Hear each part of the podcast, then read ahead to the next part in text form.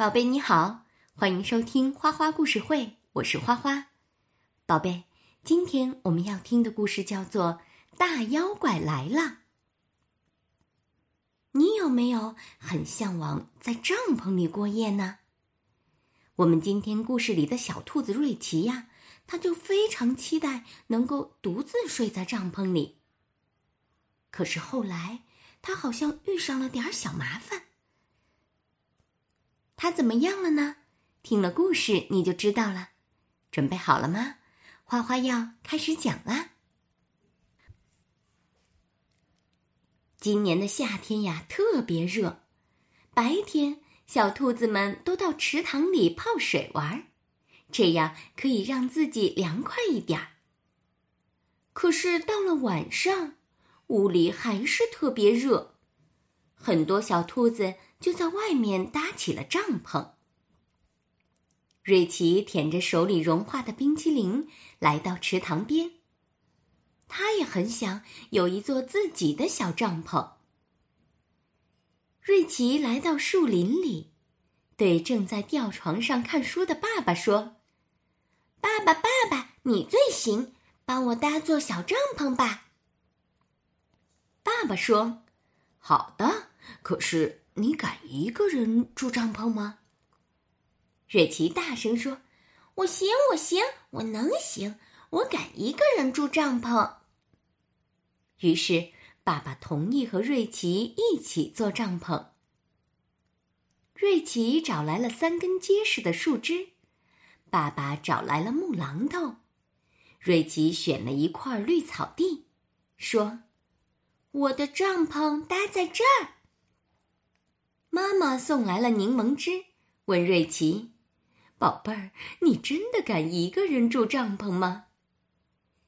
瑞奇大声说：“能行，能行，我能行，我敢一个人住帐篷。”到了晚上，瑞奇想早点去帐篷里睡觉，因为他把自己的枕头、被子一早就搬进去了。爸爸问：“帐篷里还缺什么呀？”瑞奇看到妈妈带来的手电筒，开心地说：“嗯，什么都不缺，被子软软的，枕头蓬松松，还有一个手电筒陪我一人睡帐篷。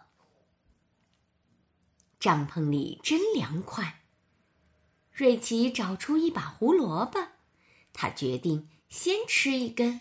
再把剩下的胡萝卜排成队，在帐篷里吃胡萝卜真美味，简直就像在度假和冒险。瑞奇披上佐罗的披风，说：“嘿，我的本领大，谁也不害怕。”他按亮手电筒，照照前，照照后，找完被子，照枕头。照照兔子小嘴巴，啊，舌头底下是门牙。瑞奇用手电筒做出很多动物的手影，小猫、小狗，还有大恐龙。突然，手电筒没电了，四周漆黑一片，瑞奇只好躺下。他想，嗯，睡帐篷。和睡自己的房间有什么不一样呢？他听见帐篷外有好多声音，蟋蟀叫得很开心，青蛙也叫得挺起劲儿，好像还有一只猫，喵喵喵的在找朋友。哎呀，外面突然响起了怪声音，啊呜啊呜！哦，好可怕！瑞奇赶紧用胡萝卜把耳朵堵上，可还是能听见有人在小声的嘀咕：“吱吱吱，吱吱吱，睡觉的兔子最好吃。”瑞奇呀，吓得一动也不动，只有眼睛在滴溜溜的乱动。他看见帐篷上出现了一个怪影子，不一会儿。又变成了两个，两个影子变得越来越大，越来越黑，还有长长的胳膊、尖尖的爪子。瑞奇大喊：“大妖怪来了！救命啊！”他赶紧用被子蒙上头，在被窝里钻来钻去。瑞奇觉得大妖怪一定要吃了他。爸爸妈妈听到喊声，赶紧走过来，看见瑞奇披着佐罗的披风，耳朵里还插着胡萝卜，大声喊着跑出来，模样滑稽又有趣。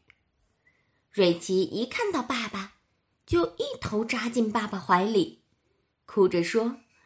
大妖怪想把我抓走。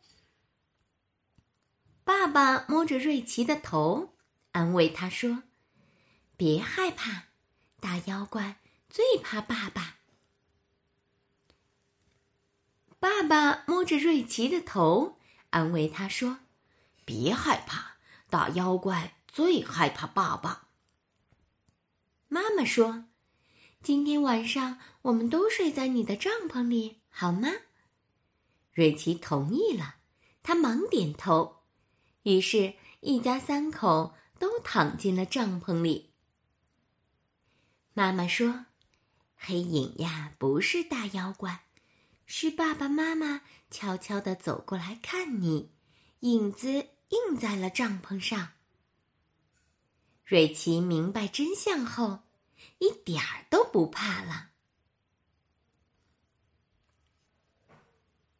宝贝，故事讲完了。当你们越来越长大时，就想要去挑战一些自己从来没做过的事情。那么，爸爸妈妈是会支持还是阻止呢？我觉得，在保证安全的情况下，爸爸妈妈一定会多尊重你、支持你的。因为我们这些大人只有充分的相信。才能够让你多一些勇气和力量，你说是不是呢？好了，宝贝，今天的花花故事会就到这里啦，感谢你的收听，咱们下次再见。现在时间不早了，你该睡觉了，快闭上眼睛吧，宝贝，晚安。